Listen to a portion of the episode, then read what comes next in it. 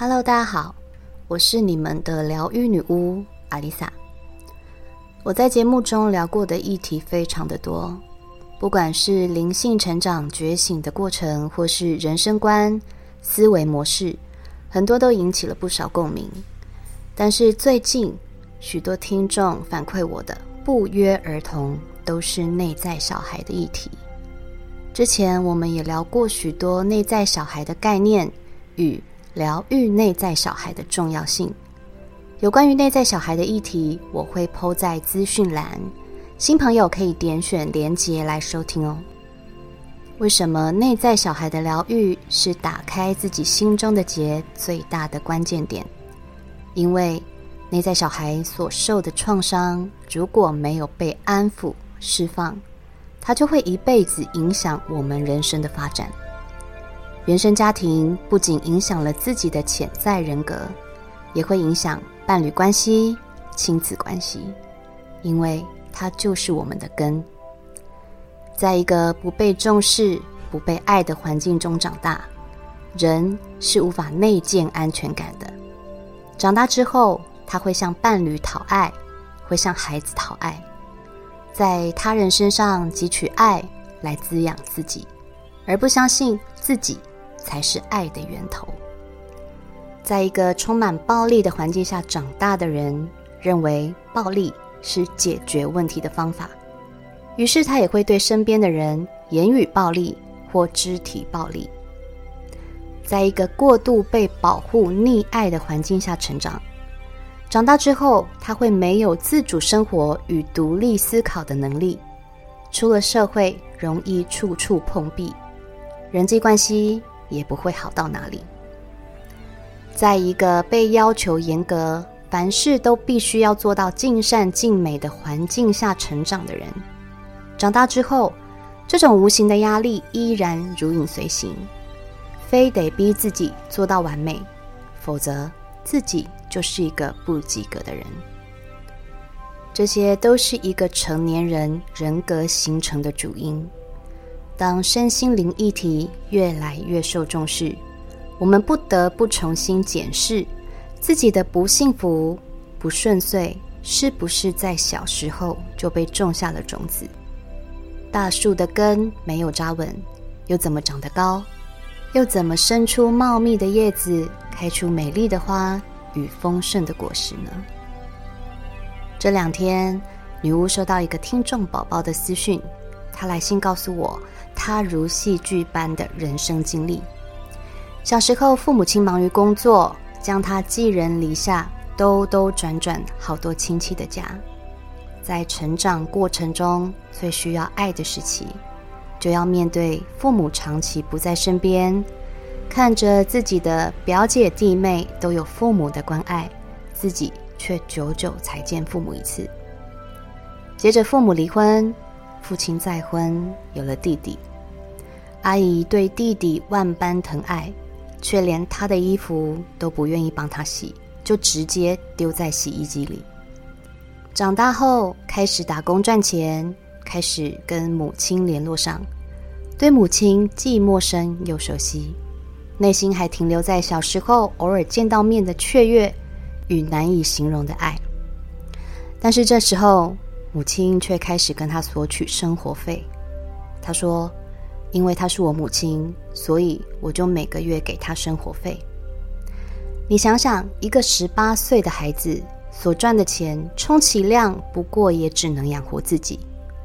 母亲不但没有为他小小年纪就能养活自己开心，反倒过来跟他要生活费。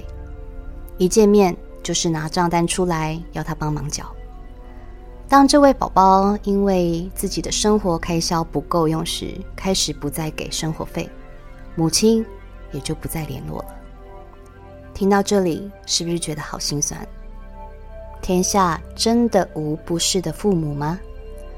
正是因为这样的谬论，让我们不能怀疑父母的爱。一旦心有疑虑，就会先把自己打入十八层地狱。这仿佛是一句神圣的咒语。坚不可摧。自古以来，孝道是我们传统的美德，但也因为这样的美德，把我们囚禁在道德的枷锁里，好像你不听话照做就是不孝，没拿孝亲费就是不孝，不符合父母的期望就是不孝。百善孝为先，被称之为不孝的理由成千上万。那这世界上的全人类应该有三分之一都很不善良吧？父母亲一定是爱孩子的吗？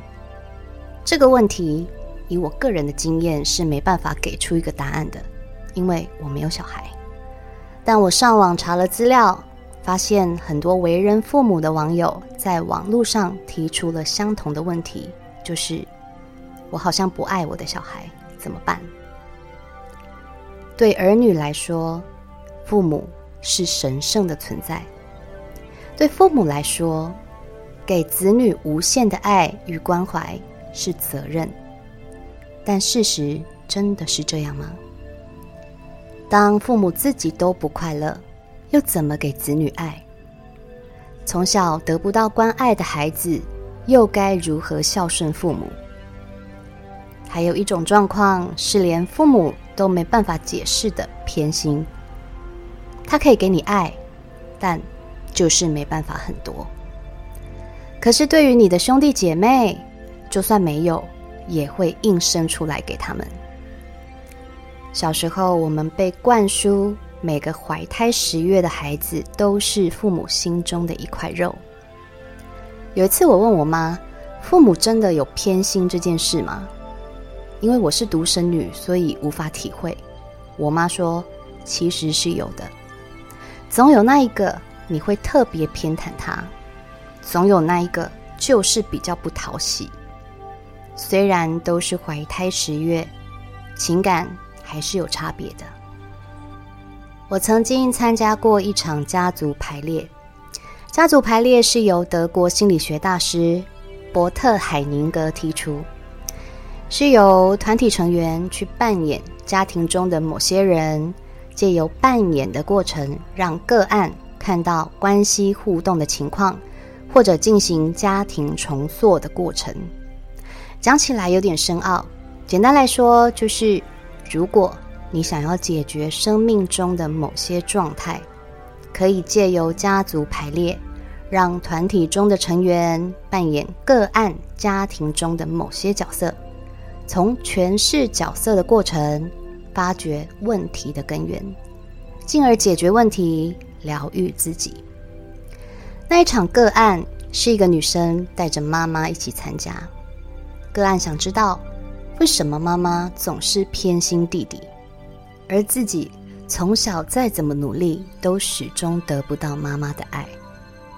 我本来以为妈妈会否认偏心这件事，没想到妈妈就像是吃了诚实豆沙包似的，承认自己偏心。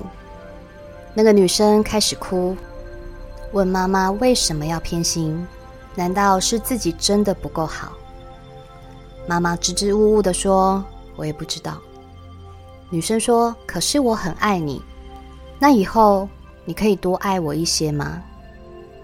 妈妈没有回答。不管这个女孩哭得多伤心，妈妈的脸上丝毫没有表情。我很惊讶，也很不舍。每个孩子都是心头上的一块肉，原来是差在肉的大小不同罢了。你也不能说偏心的父母就有错，不要说父母偏心，我们自己也都会有个人喜好的不同。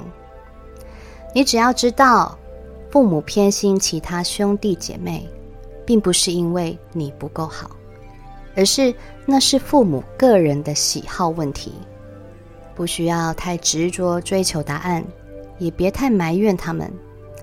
成年之后的我们，更应该把注意力。放在自己身上，把从小得不到的爱从自己身上重新长出来。每个孩子出生时，父母都处在不同的人生阶段。当你的父母在生下你的时候是事业有成、经济稳定的状态下，他们才会有余力好好照顾你、陪伴你。但是当你出生的时候，家里的状况不稳定。父母除了追着钱跑，生活上的种种压力掐着他们喘不过气。在这种状态下，生存都是问题。他们又怎么会有多余的心思照顾你？甚至连当父母的心情都还没准备好，你就出生在这个世界上。有时候他们会选择逃避，逃避个三年、五年、十年，你就长大了。